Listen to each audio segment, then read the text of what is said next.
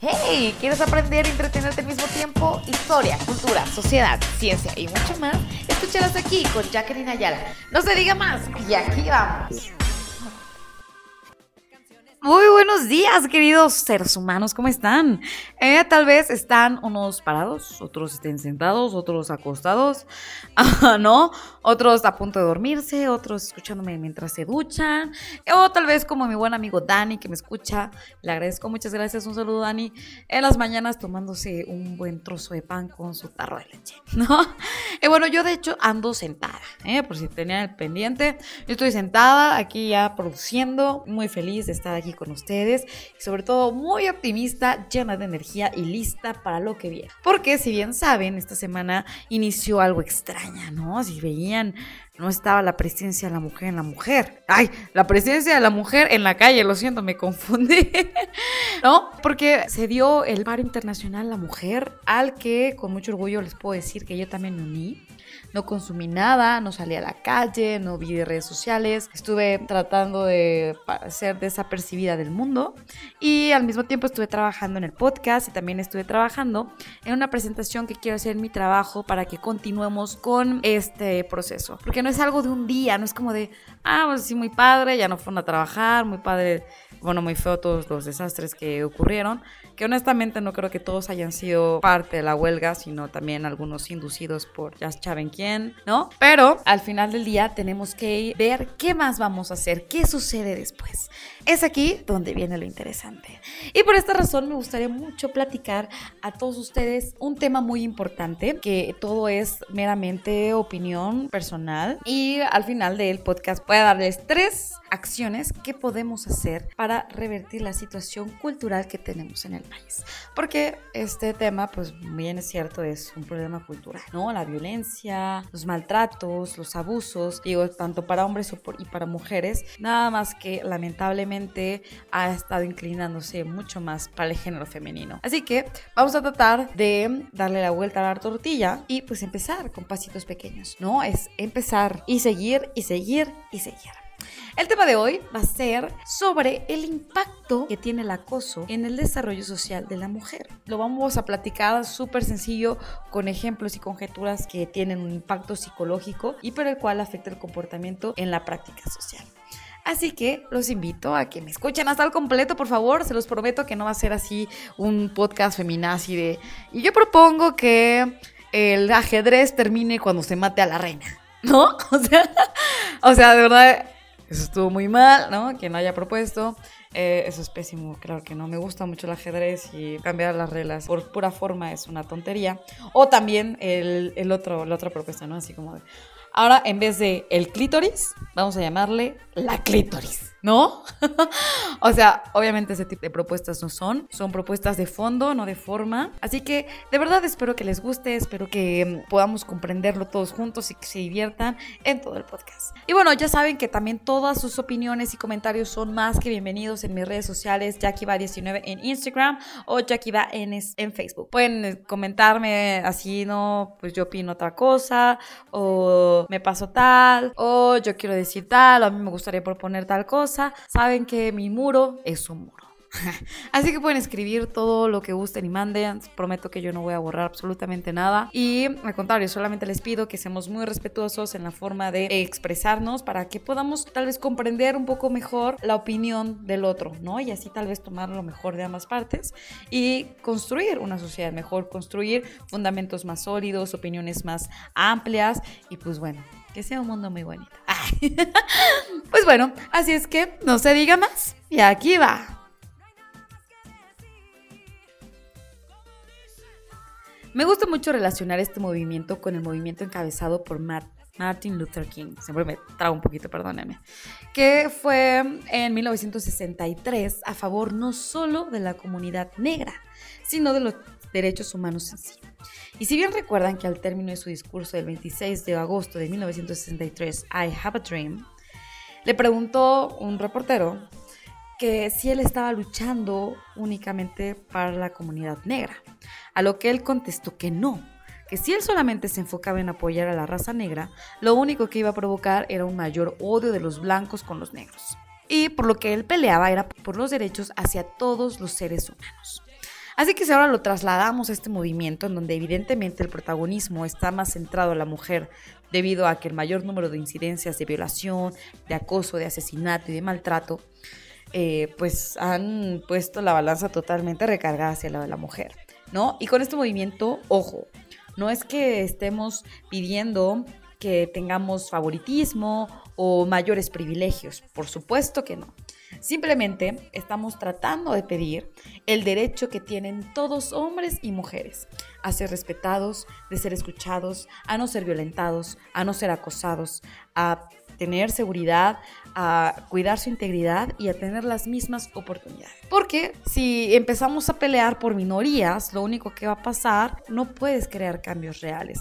Porque nos guste o no, vivimos en una comunidad, en un mismo mundo lleno de hombres, de mujeres, de, de pensamientos distintos, de razas, de culturas, de mundos distintos. Así que esta diversidad es lo que nos hace ricos o nos hace que nos demos de jalones, todos contra todos. Y no es así. Así que tenemos que encontrar la forma de jalar parejo. No pelear por la minoría o por los gustos o preferencias de ciertas personas, sino por los derechos naturales que a todos nos corresponden. Así que si todos empezamos a jalar hacia la misma dirección, vamos a poder avanzar. Y cuando podamos avanzar, vamos a poder eh, ver un cambio real. Y entonces ahora sí, tener una evolución en nuestra sociedad. Pues bien, para que podamos entender un poco cómo funciona el acoso, ¿no? Que existe per se en la sociedad mexicana, quiero hacer una analogía del bullying, ¿no? Porque el bullying es algo que todos sufrimos, ¿no? Seamos hombres, seamos mujeres, seamos feos, seamos guapos, seamos lo que sea. Así que tenemos que empezar por asimilarlo a un hecho que a todos nos, nos impacta de alguna manera. Y para empezar, el bullying, pues es el hecho de estar molestándonos, de estar ridiculizando, de estar humillando, etcétera, etcétera, etcétera. Y si bien es cierto que la cultura mexicana solemos tomarnos toda broma, porque, pues porque si todo es broma, pues entonces todo está permitido.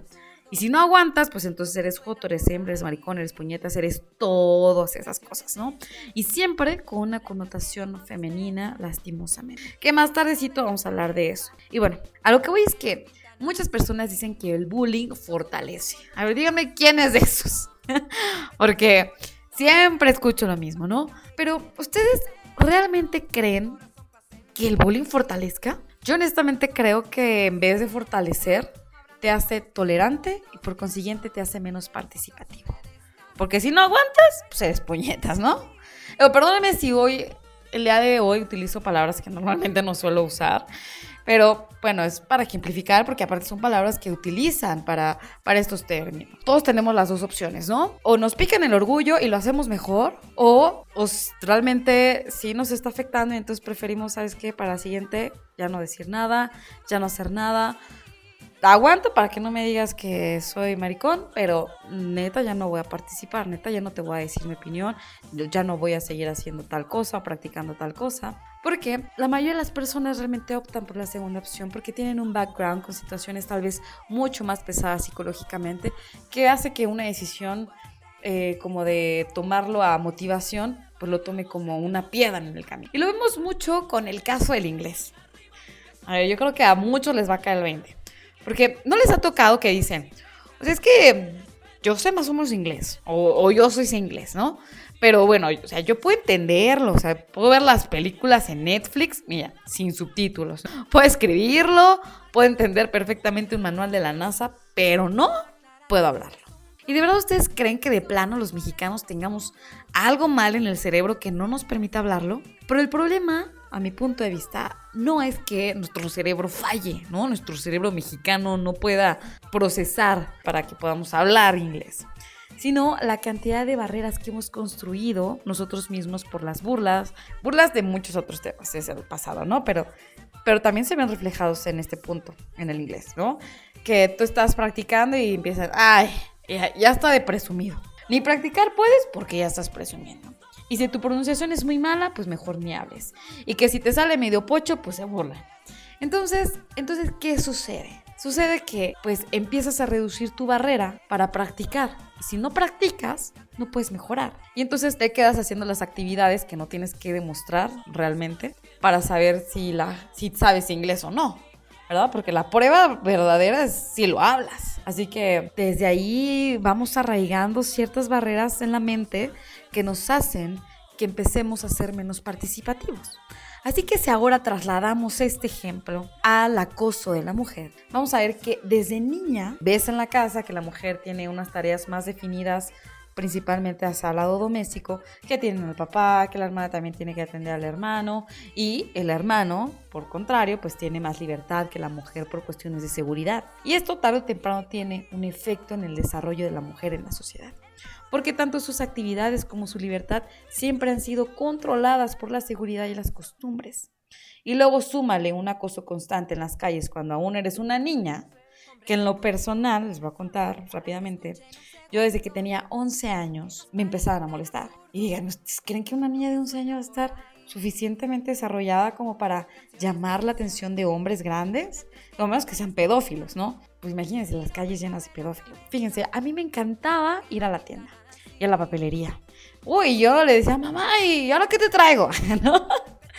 Este, y, y me encantaba ir. Pero una vez que tuve 11 años, yo ya no quería ir a la tienda ni a la papelería y trataba de buscar cualquier pretexto para no ir. Porque sabía que si yo salía, iban a estar chiflando, me iban a molestar, me, me, iban a ver de una manera que anteriormente yo no había sentido.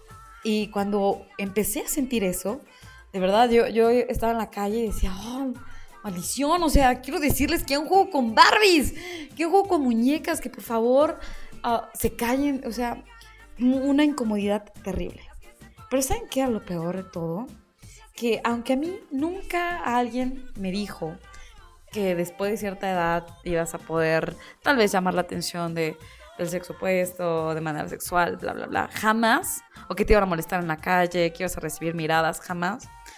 Yo sabía que eso iba a pasar algún momento, ¿no? Que antes no lo pensé, pero en ese momento que pasó, como que lo procesé y dije, esto es normal. Y entonces, esto es normal, entonces no tengo yo como ¿Por qué decirle a mi mamá o a mi papá? Porque tengo que vivir con esto toda mi vida. Tengo que acostumbrarme. Así que a mí jamás se me ocurrió decirles a mis papás, ¿no? Porque tal vez mi mamá me hubiera dicho, no, pues no salgas o yo te acompaño o lo que sea. Pero yo nunca le dije, porque para mí ya era normal. A los 11 años para mí ya era normal que me molestara. Y a pesar de que me incomodaba, pues sabía que tenía que vivir así porque así era la vida. Y realmente creo que nadie, nadie debe de acostumbrarse a eso. Y luego, bueno, ya vas creciendo y pues te acostumbras a que eso suceda. Hay días que estás de buenas, hay días que no estás de buenas, hay días que tienes un montón de cosas y aparte le sumas eso, ¿no? Porque, chicas, ustedes sabrán, vamos caminando en la calle y empiezas a ver un grupito de chicos que está a unos metros de ti, donde vas a pasar por ellos, y ya te prealertaron, ¿eh? Porque ya dicen, no, a las 3, no, a las 9, voltearon a verte y se quedan callados, ¿no? Aparte, tontos. ¿No? Se quedan callados y ya, sabes que te están comiendo con la mirada, sabes que tienes que pasar, si no tienes otra ruta alterna, o sea, te cruzas en la calle o te metes una calle antes, o pues ya ni modo, pasas al lado de ellos. Tienes que pasar al lado de ellos. Y no basta con que los pasaste, no, sino que hasta que te pierden de vista, dejas de sentir cómo tatuaron su vista en tu trasero y no puedes correr, o, o sí puedes correr, pero luego traes tacones, traes un montón de cosas, hay un montón de baches en la calle y, y, es tan incómodo porque no puedes caminar tranquila en la calle, ¿sale? Porque te sientes mal, te sientes tan incómoda, tan exhibida y lo peor es que no puedes hacer nada. Y para acabarla, chéquense, muchos hombres te dicen, ay, pues, pues ignóralos ya, o sea, no puedes hacer nada, no puedes vivir enojándote o sintiéndote mal porque las cosas son así, ¿no? O sea, como de, ah, sí, qué fácil, ¿no? Y realmente eso es lo peor que podemos seguir haciendo, porque de verdad ustedes creen que no lo hemos ignorado, pero hay días que quieres ignorar y hay veces días que no quieres ignorar. ¿Y por qué tienes que soportarlo? ¿Por qué te tienes que ser tolerante a una situación que no te gusta? Cuando te haces tolerante a algo, es porque seas la persona más resiliente, es porque simplemente te aguantas y ya, no haces nada. Vas limitando tu comportamiento, vas tratando de pensar de ya no vestirte lindo o de mm, pensar tres veces qué te vas a poner antes de salir, o si te pones un vestido una falda, ese día es porque vas a salir con alguien más, no vas a salir tú sola, o sea, muchas situaciones así. Y entonces eso hace que cuando estemos en grupos especialmente grandes de trabajo, la mujer sea menos participativa, ¿no lo han notado? Y normalmente, o sea, ya es como algo psicológico, no es no es algo que sea porque la mujer sea menos participativa, porque es menos inteligente, porque no le gustan esas cosas. No, es porque el tema de la exhibición, de, las miradas, es tan incómodo y tan molesto, porque sabes que los hombres sexualizan prácticamente todo el tiempo, y no porque sean em, los hombres violadores o sean pedófilos, todos ellos, no, simplemente porque así se ha desarrollado la sociedad, así ha sido la cultura y se han adoptado estas costumbres tan malas. ¿No? Y entonces tú sabes que si entras a un hotel, a, una, recepción, si entras a un restaurante, si entras a una feria, si tienes que pasar a exponer, si tienes que entrar a un trabajo, si tienes que entrar a donde sea, tú ya inconscientemente sabes que ya te escanean. Que si tiene buena nalga, que si tiene buena pompi, que si, eh, tiene buena nalga, pero no tiene pompi, pero si tiene pump, si tiene boobie, pero no tiene nalga, pero si está muy buena, pero no tiene cara. O sea, todo el tiempo es vivir con una con un de, ah, ya sé que me están escaneando, y lo ignoras, y lo ignoras, y lo ignoras, y lo ignoras. Porque te están evaluando solamente por ese lado. Entonces tratas como de no hacerlo. O sea, inconscientemente dices, bueno, o sea, X, ¿no? O sea, ya me están viendo, ya, ok, va. Pero, de verdad, inconscientemente tu forma de participar, de incluirte, de decir, de hacer va disminuyendo porque te limitas, estás tratando de no ser exhibida específicamente en grupos grandes. Incluso estamos, no sé, sentados en algún lado con un grupo de amigos y la piensas para pararte para ir al baño. La piensas porque sabes que en cuanto te pares van a voltear y te van a volver a hacer. Y no quieres, o sea, de verdad que no. O sea, es como, aparte de, los, de todas las ocupaciones de y pensamientos que ocupa tu mente, le aunas el preocuparte o el, no, ya no preocuparte, sino como el tolerar en tu mente esa situación. Es más estresante. Así que, pues tratemos, más bien, no hay que hacerlo. No, no sexualicemos, no más por sexualizar. Hay mucho más que ver en una persona, hombre mujer.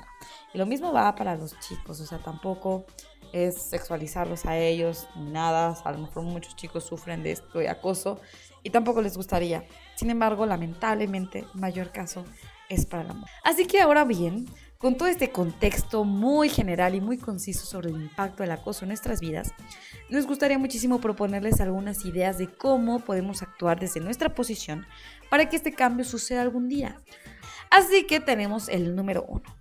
Y el número uno dice, el lenguaje da forma al pensamiento.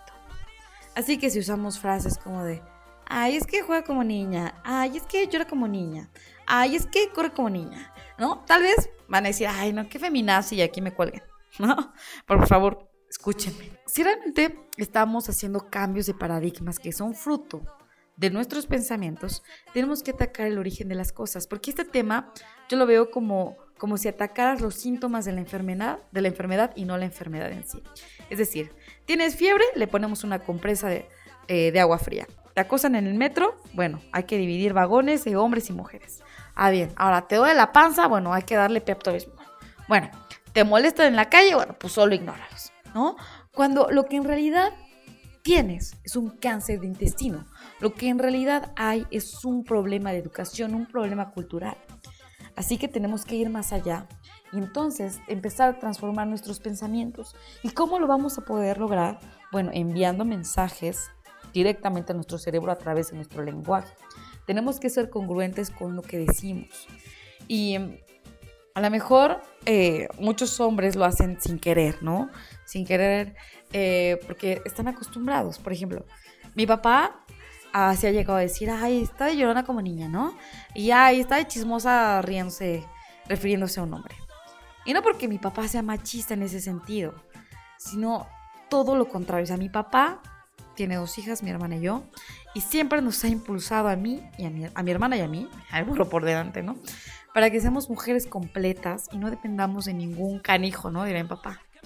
Para que nosotras mismas lo hagamos. Y mi papá sabe que yo de niña era la niña que menos lloraba, o sea, yo lloraba menos que cualquier niño.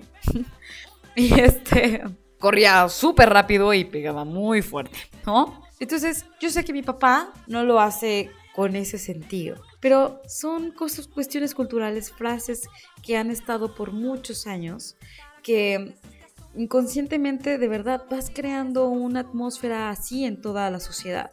Entonces, si queremos empezar a romper esta atmósfera para crear una nueva, tenemos que empezar desde el lenguaje y empezar a hablar, em, pues, de la manera no, no no refiriéndose a la debilidad de ninguno de los dos géneros, sino tal vez enfocándonos en sus fortalezas o haciendo referencias a otras cosas que no tengan que ver con, con la lucha de género. Igualmente los chistes. Digo, a lo mejor me odian, no sé, pero me choca Platanito, me choca Polo Polo, a Choconcito unas veces y que hacen chistes que de verdad tienen el mismo tema, sexo. Todo es sexo. En distintos escenarios, de distintas formas, pero todo acaba en sexo. Y que si están buenas o no están buenas y cosas así que, que realmente creo que tampoco requieren como de mucho intelecto como para hacer sus chistecitos. O sea, hay muchos buenos comediantes que utilizan mil cosas más de la vida cotidiana que no tienen que ver con la ofensa hacia la mujer. ¿no? Porque lejos de ser divertidos terminan siendo más ofensivos que divertidos, pero, pero se ha creado tanto esta burla que entre más ofensivo es más divertido. Entonces, de verdad que, que no lo es y digo también las modelos que han trabajado en nuestros programas riéndose de las propias bromas que las hacen a ellas sobajándolas y ofendiéndolas. Digo, qué, vergüenza y qué pena ajena Em, también mujeres hay que poner de nuestro lado y, tratar de no ponernos en ese tipo de papeles, ni apoyar ese tipo de situaciones, ni de bromas, ni de referencias, porque no estamos ayudando a, a que exista un cambio real. Y bueno, la acción número dos es no sexualizar al género opuesto. ¿Ok? Es como el ejemplo que les decía hace rato. O sea, cuando ves a alguien del sexo opuesto, especialmente hombres o mujeres, hombres a mujeres, es ver los atributos físicos sexuales. Que si tiene buena nalga, que si tiene buena pompi, que si tiene buena cara, ¿no? Y si no cumple, pues es prácticamente así calificarlas por eso, ¿no? De verdad, chicos, ustedes se sienten así, si entran a un restaurante, si entran a dar una conferencia, a una exposición, ¿se sienten observados, se sienten exhibidos? Tal vez algunos sí, pero la mayoría les prometo que no se sienten así porque no lo han experimentado. Y por lo tanto los hombres suelen ser mucho más confiados en sí mismos, con mucha más seguridad, mucho más participativos y pues eso da un empowerment diferente. Así que les pedimos por favor que, que tratemos de cambiar esto. Hay muchos valores más que representa a un hombre o una mujer que su apariencia física. Realmente esos juicios no tienen ningún valor. Lejos de eso, solo alimentan ideas o conceptos de sexualización que incentivan el acoso. Y no quiero decir que si lo han hecho alguna vez, ya tengan una mente acosadora y, por el estilo. O sea, claro que no, simplemente ese tipo de comportamientos refuerza ideas equívocas para justificar ciertos comportamientos. Ejemplo, dicen que los hombres son muy visuales, ¿no? Entonces yo me pregunto, ¿y entonces las mujeres nos enamoramos de cualquier cosa? O sea, no nos importa si está feo o horroroso. O sea, nos gusta, ¿no? Sí es cierto que nos, llama un poco más la atención em, lo, sentimental, pero tampoco nos gusta un hombre descuidado, horrible, que no tenga amor propio. O sea, creo que también hay que esforzarse por querer agradar a la mujer. O sea, es parte y parte, ¿no? Y otra de las, de, de las ideas equívocas es, es que el hombre es muy sexual. El hombre por naturaleza es más sexual que la mujer. Y tal vez hay algo de cierto en la cuestión hormonal. Sin embargo, eso de verdad no es pretexto para decir que no pueden aguantarse o no pueden controlarse.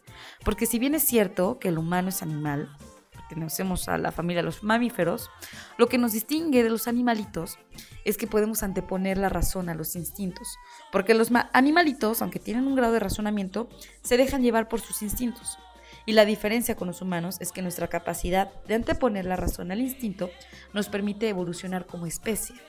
Pero le damos tanto peso y tanto valor a esas creencias que las tomamos como verdad absoluta y entonces se hacen una realidad. Y entonces tal vez la mujer es igual de sexual, pero se ha reprimido porque también toda la historia ha sido mucho más reprimida, donde el hombre tiene más libertad sexual que la mujer, que se piensa que el hombre es más sexual. Cuando tal vez estamos al mismo grado, pero la diferencia es que nuestra exposición a esa actividad ha sido mucho más retardada, ¿no? Y también nos gustan las cosas bonitas, o sea, la gente bonita. O sea, no es que el hombre sea el que tiene eso por naturaleza, o sea, creo que eso han sido más verdades absolutas que se han creado con base a toda la historia. De... Así que, bueno, por favor, podamos darle realmente el valor a las personas por lo que representa su carácter, representa su personalidad y no por sus atributos físicos. Y por último, tenemos la acción número 3. Es no a la indiferencia, porque la peor enfermedad de la humanidad es la indiferencia. Porque cuando no hay nada por qué luchar, nada que motive a una mejora, provoca el atraso de la humanidad interrumpe nuestro proceso de desarrollo y de trascendencia en la existencia.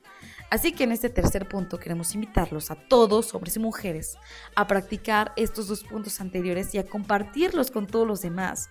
Y si notamos que alguien está haciendo alguna falta a los dos puntos anteriores o cualquier otro tipo de acoso, pues decirle, o sabes que respeta, respétalo, respétalo como te gustaría ser respetado. Creo que es una frase muy sencilla, pero muy profunda. y tal vez a algunas personas les puede caer el 20, a otras no. Digo, en mi experiencia del acoso, ¿no? Em, especialmente en el transporte público, intenté de todo, ¿no? Intenté ignorarlos, obviamente, como primera opción. Intenté agradecerles hasta ya, sí, sí, gracias, ya. Intenté decirles este, con groserías que me dejan de molestar. Y lo que más me funcionó fue decírselos en buena onda. De verdad. Decírselos en buena onda. Solo dos de ellos me pidieron disculpas y me dijeron que estaban muy avergonzados y que no lo iban a volver a hacer y que tenía toda la razón, que también tenían mujeres en familia que no gustaría que les hicieran algo así. Los demás, unos se hacían los que no les, no, que les hablaba Juan Pérez, otros me decían de cosas. Y bueno, tú ya sabes en qué momento puedes romper una relación, una comunicación con alguien. Si ves que se pone pesado, huye.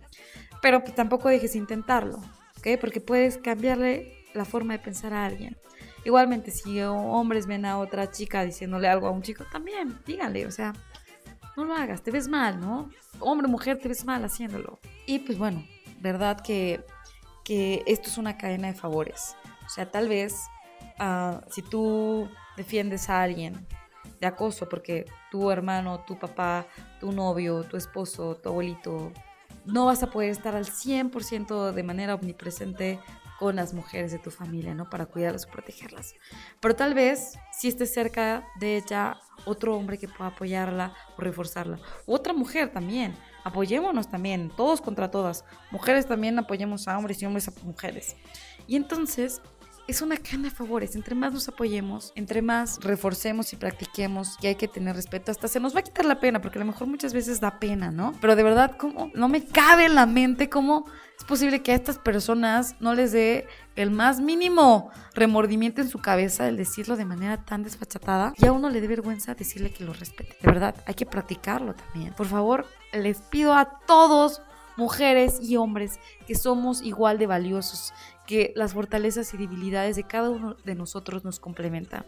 Y si logramos construir el entorno en donde ambos podamos explotar nuestras mejores características, estoy segura que evolucionaremos como raza. Y voy a decir como Martin Luther King decía, I have a dream. Yo tengo el sueño de que todas las mujeres del mundo y hombres del mundo no sean juzgados, ni sobajados, ni controlados por la religión, ni por cualquier otra persona, ni violentados, ni acosados, ni sexualizados sino que sean valorados por el contenido de su carácter. Yo tengo un sueño hoy. Así que les agradezco mucho que hayan escuchado esta cápsula hasta el final. De verdad espero que, bueno, que yo me haya podido expresar lo suficientemente bien para poderles dar una perspectiva de cómo vivimos esa parte del acoso y cómo nos afecta en nuestra forma de participar con la sociedad. A veces nos tardamos un poquito más en ser más participativas que los hombres, pero es por esta cuestión. No nos gusta ser exhibidas, ni vistas, ni expuestas de una manera sexual, porque lo que queremos entonces es pasar la estafeta, es no sentirnos en, ese, en esa popularidad, ¿no? Quisiéramos tener otro reconocimiento más por nuestro valor que por nuestros atributos. Y lo mismo con los hombres. Así que pues los quiero muchísimo, que tengan un excelente fin de semana, pásenla bonito y de verdad espero sus comentarios, alguna otra acción que se les ocurre, si hacen alguna de estas acción, quiero que me platiquen cómo les fue, si funcionó, si no funcionó. Si no funciona la primera, importa, hay que seguir intentándolo, intentándolo, intentándolo o encontrar la forma como sí funcione. ¿Sale? Así es que los quiero un montón, les mando un besísimo hasta donde estén. ¡Muágatelas! Todas las.